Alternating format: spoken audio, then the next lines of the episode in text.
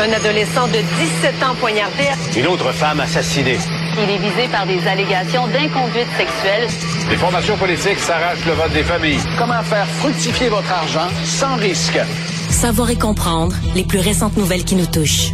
Tout savoir en 24 minutes. Avec Alexandre Morin-Villouellette et Mario Dumont. En manchette dans cet épisode, Justin Trudeau promet de mettre les bouchées doubles sur le logement alors que la rentrée parlementaire se fait sentir. Identité de genre, Bernard Drainville craint l'instrumentalisation politique du débat et refuse de tenir une commission parlementaire sur la chose. Le REM coûtera finalement 8 milliards de dollars au total et un grand rapprochement entre Kim Jong-un et Vladimir Poutine. Tout savoir en 24 minutes. Tout savoir en 24 minutes. Bienvenue à Tout savoir en 24 minutes. Bonjour Mario. Bonjour. Rentrée parlementaire, c'est fait à Québec, mais ça s'en vient à Ottawa. Et là, Justin Trudeau a pu enfin rentrer au pays. Mario, il est revenu Oui. de l'Inde, c'est fait officiellement.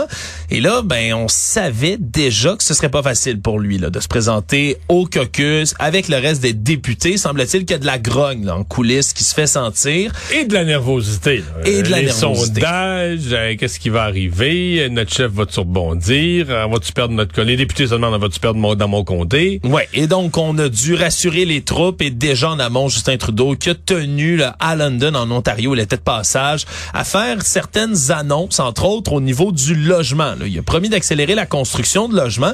C'est pas un dossier sur lequel on avait entendu tant que ça jusqu'ici mais qui déjà se profilait comme un enjeu de l'urne de plus en plus au Canada.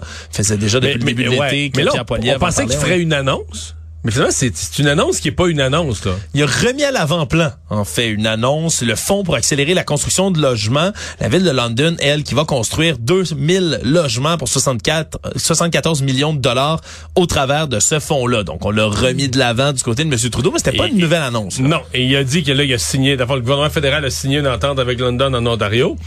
Et là, euh, en disant ça, il a dit, ben oui, mais là, c'est le problème du logement, c'est pas moi. Là, moi, l'argent est disponible. C'est les maires qui sont lents. C'est les À maires. appeler, ouais, appeler les maires à faire preuve d'ambition dans le reste du Canada, puis d'accepter les investissements du fédéral. Ce qui était quand même assez simple. Mario, on avait euh, ici à l'émission il y a quelques instants, d'ailleurs, Valérie Plante, la mairesse de Montréal. Puis quand tu lui as dit si c'était à elle de faire preuve d'ambition là-dessus, elle avait pas la même version. Là. Non, non, elle était pas contente de, de- de la sortie de M. Trudeau. Quoique, au Québec, elle dit, c'est différent. Dans, des- dans les neuf autres provinces, le fédéral peut faire affaire directement avec les villes. Au Québec, il y a le ministère des Affaires municipales. Dans le respect de la Constitution canadienne, le Québec a toujours exigé que le fédéral ne transige pas directement avec les villes. Donc, le fédéral remette au Québec le programme en matière d'habitation et le Québec doit s'entendre avec les villes. Sauf que la dernière fois, ça a pris trois ans. Oui. En fait, ça a pris trois ans que Québec s'entende avec Ottawa pour qu'ensuite Québec puisse commencer à discuter avec les villes. Ouais, c'est c'est beaucoup d'ententes, Mario, Oui. rapidement, surtout dans un contexte où en ce moment, ben, les villes puis Québec, les relations, c'est pas au beau fixe, hein, on le sait plutôt, on a eu le droit au sommet, justement, là, des municipalités, ça, pour la fiscalité, ça avait brassé pas mal, on s'en souviendra de la sortie de la mairesse de Gatineau, entre autres, là, sur, euh, sur certains ministres, mais bon.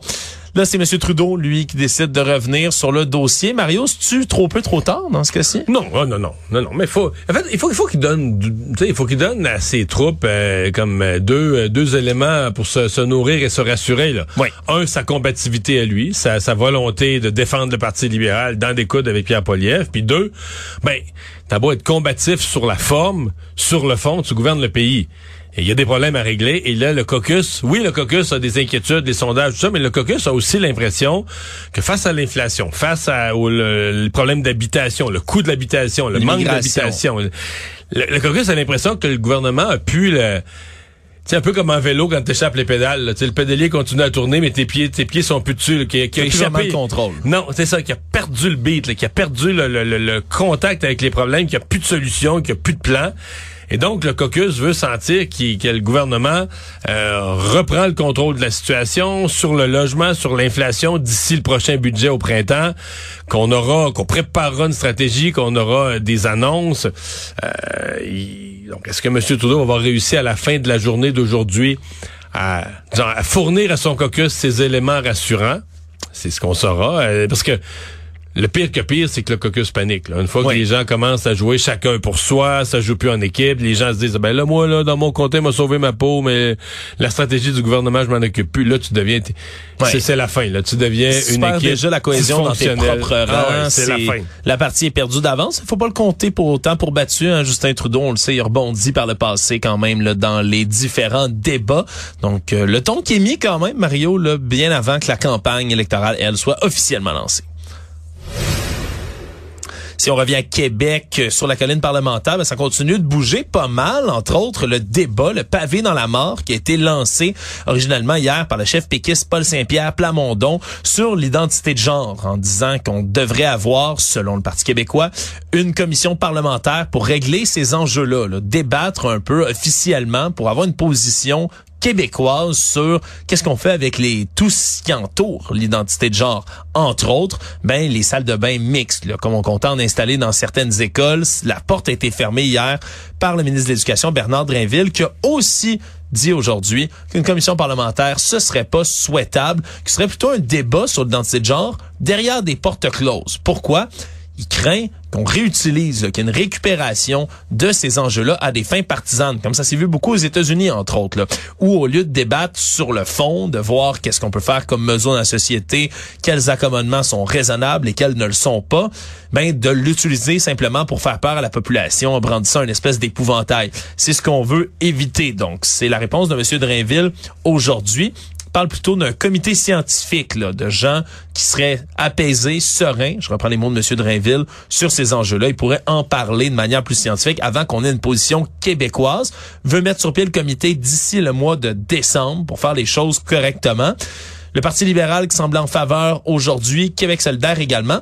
Paul Saint-Pierre Plamondon, lui, qui avait peut-être l'intention, Mario, de remettre un peu la patate dans le tube, a dit qu'il va rédiger une lettre pour détailler et nuancer la position du Parti québécois. Ouais, parce qu'il se fait faire des reproches, là. Beaucoup, euh, vraiment, là, il se fait, il se fait brasser là-dessus. Euh, moi, j'ai sérieusement, euh, j'ai l'impression que toute cette affaire-là, c'est comme une espèce de c'est arrivé de nulle part. Euh, je pense, je me demande même si le Parti québécois dans les instances. Je pense même pas qu'ils avaient discuté de cette possibilité-là. Euh, je pense qu'en réponse à une question, Paul Saint-Pierre Plamondon a pensé ça. Il pourrait avoir une commission parlementaire là-dessus. Puis là, ben, ça, ça a obligé les autres à répondre et à réagir à ça. Puis aujourd'hui, Bernard Drinville a fermé la porte à ça. J'ai l'impression qu'on vient tout simplement de mettre mettre fin à une histoire qui aurait peut-être jamais dû, euh, jamais vraiment dû avoir lieu. Ben, fin, il va y avoir quand même un comité éventuellement, semble-t-il. Mais l'histoire d'une commission parlementaire puis d'un exercice politique autour de ça, je sais pas. J'ai pas l'impression que c'est j'ai l'impression que c'est arrivé de c'est arrivé de nulle part puis ça repart aussi vite puis c'est peut-être correct comme ça. Puis c'est un débat quand même Mario qui vient chercher les sensibilités. Ce matin, tu avais Raphaël Provo, le directeur général d'ensemble pour le respect de la diversité à ton émission parler de tout ça. Je tenais à te dire Mario qu'il a publié là, sur Instagram dans les dernières heures un commentaire qu'il a reçu, je pense que c'est Nicole ou Monique, une dame qui lui a écrit qui a dit écoutez, moi j'ai rien suivi de ce débat-là, mais je suis contre les toilettes mixtes parce que les gars quand ça va aux toilettes, ça pisse puis ça rebaisse pas le bol après. Tu vois, ça vient toucher les grandes sensibilités, Mario. Des positions claires et précises. Actualité. Tout savoir en 24 minutes. Toujours à l'Assemblée nationale, on poursuivait les premières consultations autour de ce principe de sécurisation culturelle qui va être amené par le projet de loi 32 qui est piloté par le ministre Yann Lafrenière qui euh, aujourd'hui ben, s'est buté un deuxième obstacle majeur, là, deux fois en deux jours.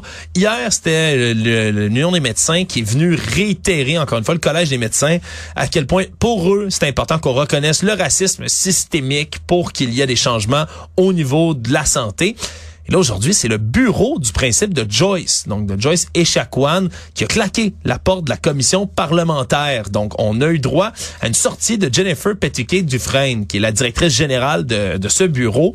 Elle a lu, elle, une présentation de 10 minutes et a annoncé d'emblée, à la fin de sa présentation, qu'elle et son équipe allaient quitter la commission, n'allaient pas participer à la période d'échange. M. Lafrenière qui est resté sur place un peu surpris, qui a affirmé après au moins avoir un mémoire de la part du bureau du principe de Joyce pour pouvoir contribuer à l'amélioration du texte. C'est quand même, Mario, euh, un deuxième gros obstacle comme ça, là, une commission peut-être dans laquelle on pensait pas que ça allait brasser autant, qui finalement ben, fait couler beaucoup d'encre. Ouais. Ouais, euh, je sais pas, euh, parce que le ministre est quand même dans une démarche là, qui est censée être très positive pour la sécurisation culturelle. Là, c'est comme si on était en, train un peu de prendre en otage sa commission, de dire, regarde, si tu nous donnes pas tout ce qu'on veut, on va tout faire dérailler. Euh, je certain que ce soit la bonne chose. D'ailleurs, euh, le principe de Joyce, moi, euh, j'étais 100% pour ça jusqu'à temps d'en prendre connaissance. Là. Parce que, bon, il y, a un- il y a un principe là, indiscutable. Tu sais, que les Autochtones ont le droit à toute égalité de jouir du meilleur, des meilleurs services de santé, tout ça, 100 000 à l'heure, euh, que les États, les gouvernements prennent les mesures de- nécessaires en vue d'assurer progressivement la pleine réalisation de ce droit, 100% Mais il y a comme une autre affaire. euh, les peuples autochtones ont droit à leur pharmacopée traditionnelle, le droit de conserver leurs pratiques médicales, notamment de préserver leurs plantes médicinales, animaux et minéraux d'intérêt vital. Euh, mettons le collège des médecins là, euh, je, sais pas qu'est-ce qu'ils pensent. Autres, ils ont l'air d'être 100% pour ça. Moi, il y a un bout qui m'échappe parce que je pensais que la médecine, là, ça avait pas. de- C'est ok, y a-tu des si des plantes médicinales autochtones sont bonnes, scientifiquement prouvées, on les amène dans les hôpitaux, puis est-ce qu'on va m'en priver? Moi, parce que je suis pas autochtone, on va me priver de médicaments efficaces. Puis si c'est des croyances, puis si j'ai l'impression que l'on mélange euh, médecine et d'autres choses. euh, C'est drôle que tu parles de ça, Mario, parce que c'est une critique qui a été formulée parce que c'est l'Organisation mondiale de la santé, dans, je pense, il y a à peu près un mois, qui ont fait une publication sur X, anciennement Twitter, qui avait fait beaucoup réagir. C'était pour la journée de la médecine traditionnelle. Puis il y avait une publication où il encensait en disant les médecines traditionnelles sont là depuis longtemps, puis on doit célébrer ça. Puis là-dedans, il y avait genre l'acupuncture, l'homéopathie aussi, Mario, qui ne fonctionne absolument pas, soit dit en passant. Ils ont mis dans un même paquet d'affaires, puis la médecine chinoise, là, tu sais, qui tue des, puis qui braconne des animaux au travers de la planète depuis des décennies. Ils ont mis ça dans leur publication. C'est l'Organisation mondiale de la santé. Ils se sont fait blaster après ça. Là. Ben, et moi, c'est ça. Puis là, on dit ça. Écoute, je comprends là, que probablement que le Collège des médecins me dirait en secret, écoute, Mario, là, on a dit oui à ça, tu sais bien, dans le fond, il n'y a pas de plante médicinale, il n'y avait rien de ça. OK, OK, OK. Non, mais tu comprends. Mais moi, moi si je suis peut-être têteux, mais si j'appuie un principe, je veux pas prouver, je veux pas priver personne de son droit personnel de- de- d'utiliser des médecines naturelles. Surtout pas, là. Dans un pays libre, des gens Oui. veulent recourir à ça, c'est parfait. Mais mettons que le Collège des médecins dit, nous, on appuie le principe de Joyce. Ah, moi, je, ah, parfait. Fait que là, moi, je le lis. Ah ouais, le droit d'avoir accès à tous les soins de santé, je comprends, puis de pas se faire insulter, puis de pas être traité comme des citoyens de deuxième ordre, puis de, de pas se faire insulter par la préposée aux bénéficiaires, 1000 Mais là, conserver des pratiques médicales, des plantes médicinales, animaux et minéraux d'intérêt vital, je sais pas de quoi on parle, puis si on me dit, ah ben, on laisse ça de même, ça veut rien dire, c'est juste que ça leur fait plaisir, ça fait plaisir. Je sais pas. Euh, puis là, après ça, est-ce qu'on va dire ça? Est-ce qu'il y a d'autres groupes? Est-ce que pour le Québec, toutes les communautés culturelles pourraient avoir droit à un principe d'utilisation de toutes sortes de médecines? Ouais, ça Euh, ouvre la porte à certains, disons, le, pas, pas débordements, mais des flous, là, au moins, là, dans, Mais dans que- certaines mesures. Parce que nous autres, dans la culture, mettons, québécoise, moi, on me raconte des choses là, que mon arrière-grand-mère faisait en termes de pratique quand il n'y avait pas de médicaments, pas de médecine. Puis, on, on- on- on ne méprise pas mon arrière-grand-mère dans les livres d'histoire, mais aujourd'hui, on mesure l'efficacité on dit, ah ben ça, on faisait ça, mais ça donnait rien. C'était placebo, euh, ça, ça, ça donnait rien, puis on le fait plus dans les hôpitaux. Dire, le, le Collège des médecins va pas l'approuver. Il va pas mépriser l'histoire du Québec où des grands-mères ou des arrière-grands-mères, il y a 150 ans, ont essayé de bien faire, mais on va pas... on va pas dire ça, on va, on va pas appeler ça de... la- a comme un flou, mais... Puis comme, comme je te dis, c'est pas juste au Québec là, que, que ça se fait. Tout Ah, ça, là, on non, a non, vu ce c'est des débordement-là principes- c'est- ailleurs. C'est des principes universels, mais je dis juste que ça, c'est surtout pas grave. Puis j'ai pas de preuve que dans les hôpitaux, on prend des risques. Mais je m'interroge, c'est juste ça. On a eu du nouveau Mario sur le réseau express métropolitain, le REM, qui est en service déjà là, depuis plusieurs semaines. Et c'est la CDPQ Infra qui a fait son, sa nouvelle estimation là, du coût du projet, qui est arrivé quand même avec un nouveau montant. Mario, on est rendu à à peu près 8 milliards de dollars, 7,95 milliards pour être plus exact. C'est quand même une hausse qui est substantielle, une hausse de 26% par rapport à 2018. Là, là on a choisi les soumissionnaires. 1,65 milliards de plus que ça a coûté. Par contre, quand on parlait des estimations au départ, hein, c'est une augmentation de 45% par rapport aux estimations, là, les toutes premières qu'on avait fait là, en 2016, une facture de 5,5 milliards qu'on disait à l'époque. Et bien évidemment, on a tenu à expliquer du côté là, du président et chef de la direction de CDPQ Infra, Jean-Marc Arbeau, qu'il y a deux grands suspects de tout ça, puis qui reviennent pour les dépassements de coûts d'à peu près tout. La guerre en Ukraine, puis la pandémie qui sont venus chambouler les réseaux d'approvisionnement, entre autres, puis augmenter le prix de la main-d'œuvre. Eux disent que c'est 800 millions de dollars de plus de dépassement de coûts que ça a coûté juste ces deux facteurs-là. Puis un troisième aussi qui est venu s'ajouter à tout ça, Mario, puis on l'oublie peut-être, en 2020, on a trouvé des explosifs dans le tunnel Mont-Royal, des explosifs s'en souvient. ça, ça, ça a coûté 350 millions de dollars de plus, Mario tous ces tout le, refaire des tracés, d'enlever les explosifs, les délais, la 300 main de millions? 350 millions de Ben dollars. Oui, ils disent que c'est les retards, changements de méthode de travail autour de cet événement-là que ça a coûté 350 Mais en millions. fait, c'est un peu devenu une question millions. philosophique. Est-ce que au Québec, un dépassement de coût de 26% est-ce que c'est beaucoup ou, est-ce que c'est une aubaine? Mais c'est fou quand même. hein? Ben non, parce qu'on a vu, on a vu des projets, là, tu sais, euh, que ça coûte le double, donc des dépassements de coûts. Le double, ça veut dire que ça a augmenté de 100% On a vu le métro de Laval, c'est encore plus que ça. Fait que, on se dit, bon, une augmente- un dépassement de coût de 26 euh, c'est déplorable. Mais Bon, avec la pandémie, non, les si explications se tiennent, mais en même temps, moi, je, 26 j- j'en ai tellement vu qu'on se dit, Ah, on a vu pire. là. pire. Ouais. Quand c'est le ministère des Transports, c'est pire que ça, pire que la caisse de dépôt. Spécial quand même de réfléchir comme ça maintenant. Tout savoir en 24 minutes. On a appris cet après-midi de la part du ministère de la cybersécurité et du numérique que les sites Internet du gouvernement du Québec en ce moment qui sont visés par une cyberattaque depuis la nuit dernière. C'est donc normal si vous avez tenté d'accéder à certains sites, c'était pas du tout accessible. C'est une attaque de type là, déni de service dans laquelle on fait des requêtes à répétition, à répétition, à répétition jusqu'à ce qu'on fasse planter, ni plus ni moins par congestion, congestion, pardonnez-moi, le site web en question.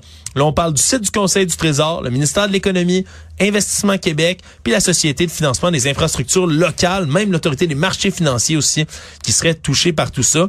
Pour l'instant, il n'y a rien qui indique qu'il y a des données du gouvernement qui ont été compromises. C'est quand même une cyberattaque, Mario, à laquelle s'est ajoutée une deuxième qu'on a appris cet après-midi.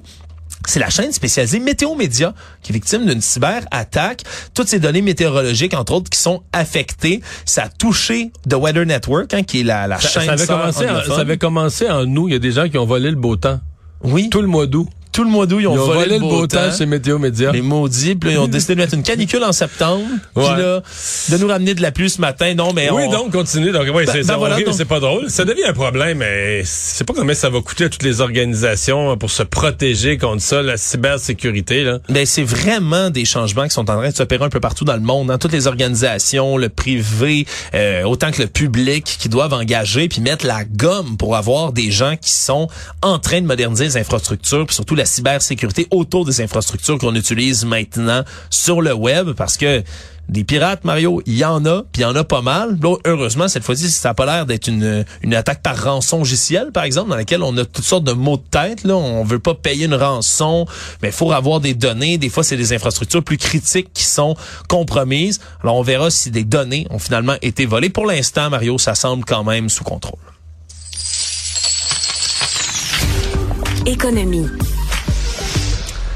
On a eu des annonces concernant la SAQ dépôt, Mario. Je ne sais pas si tu seras touché par ces nouvelles annonces qui sont mauvaises, Mario, mauvaises. On parle de réduire les rabais qui sont offerts dans les succursales de la SAQ dépôt. Là. Habituellement, maintenant, vous aviez 10% de rabais si vous achetez 6 bouteilles, 15% si vous aviez 12 bouteilles. Mais là, on passe, le 10 passe à 5, le 15 passe à 10.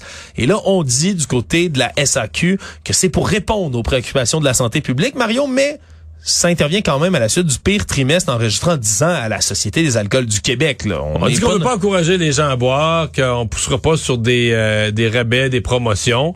Mais Euh, la, la SAQ dépôt, je sais pas combien, c'est quoi le pourcentage des ventes, parce qu'il y en a pas tant que ça au Québec. il y a en juste 10 succursales. Non, non, ça, il y en a juste quelques-unes. Donc, il y a une bonne partie de la population du Québec qui a même pas accès à ça, là, à moins de faire euh, un kilométrage important. Oui, ou de la commande en ligne, ça se fait quand même. Ah oui, tu peux commander SAQ dépôt en ligne, je pense pas. Oh, non, non, peut-être pas, mais peut-être commander, aller chercher. Je, Je sais pas. Peut-être aller chercher. Je parle Mais- de mon chapeau. Ouais, mais quoi qu'il en soit, c'est une euh, le- le- le- le changement de pratique vient avec, par ailleurs, une volonté. La SAQ ne veut pas encourager le monde à boire. On est conscient de l'inflation, mais on va être, euh, on va remettre euh, sur les tablettes des produits de moins de 12 dollars. Oh. 30 nouveaux produits de moins de 12 dollars qui étaient en voie de disparition. Ben, c'est sûr de va disparaître parce que le vin qui coûtait 12 dollars il y a quelques années, il est rendu à 13, à 14, à 15. il n'a pas il disparu, il s'est transformé. il, il a juste monté de prix avec, l'inflation.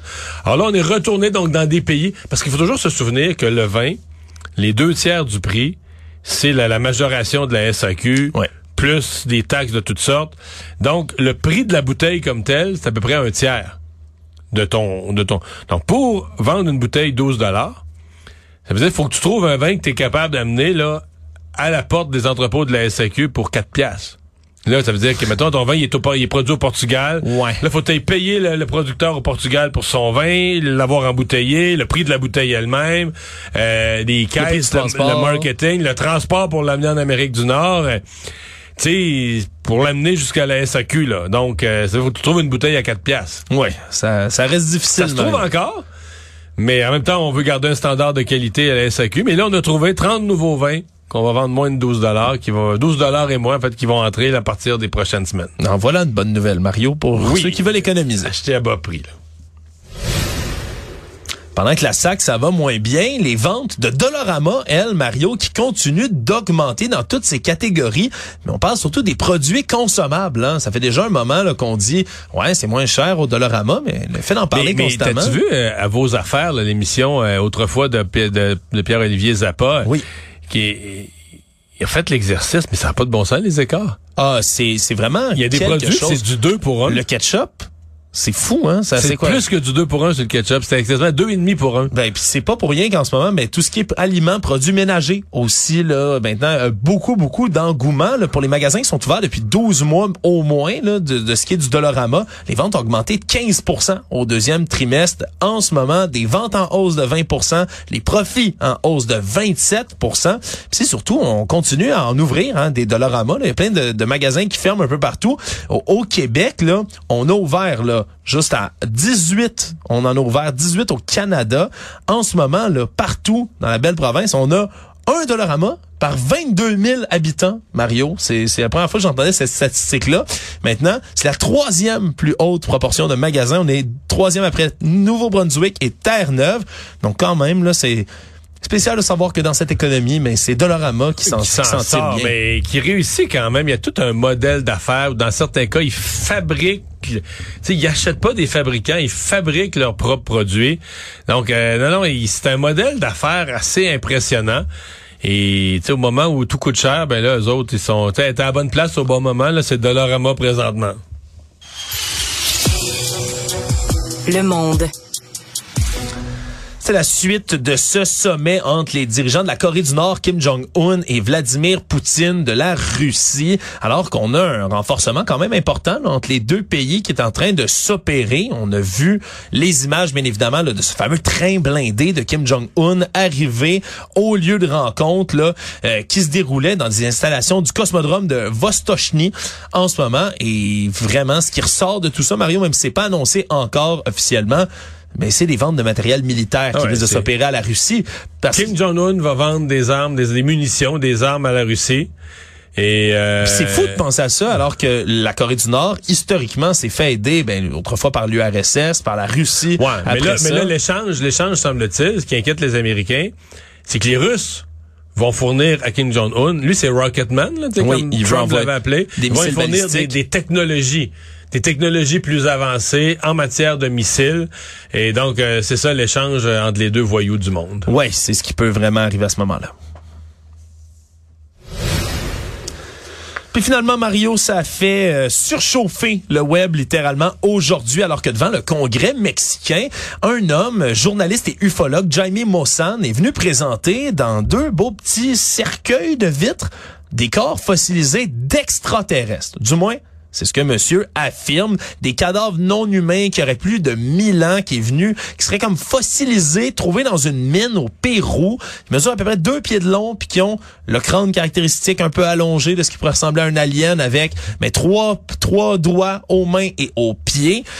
C'est assez spécial de regarder ça, mais il faut rappeler un phénomène quand même, c'est que ce monsieur-là, monsieur Jaime Mossan, en 2017, avait affirmé avoir trouvé un cadavre de bébé extraterrestre au Pérou, puis c'était juste un cadavre d'enfant finalement qu'il avait trouvé à cet endroit-là. Ça va prendre plus d'analyse quand même pour voir ça, mais ça démontre que devant les gouvernements d'un peu partout dans le monde, il y a une nouvelle transparence qui s'opère de vouloir démontrer que, OK, on va écouter les gens qui parlent d'OVNI, les gens qui parlent d'aliens, puis on tranchera par la suite. C'est ce qu'on semble vouloir faire au Mexique. Résumer l'actualité en 24 minutes, c'est mission accomplie.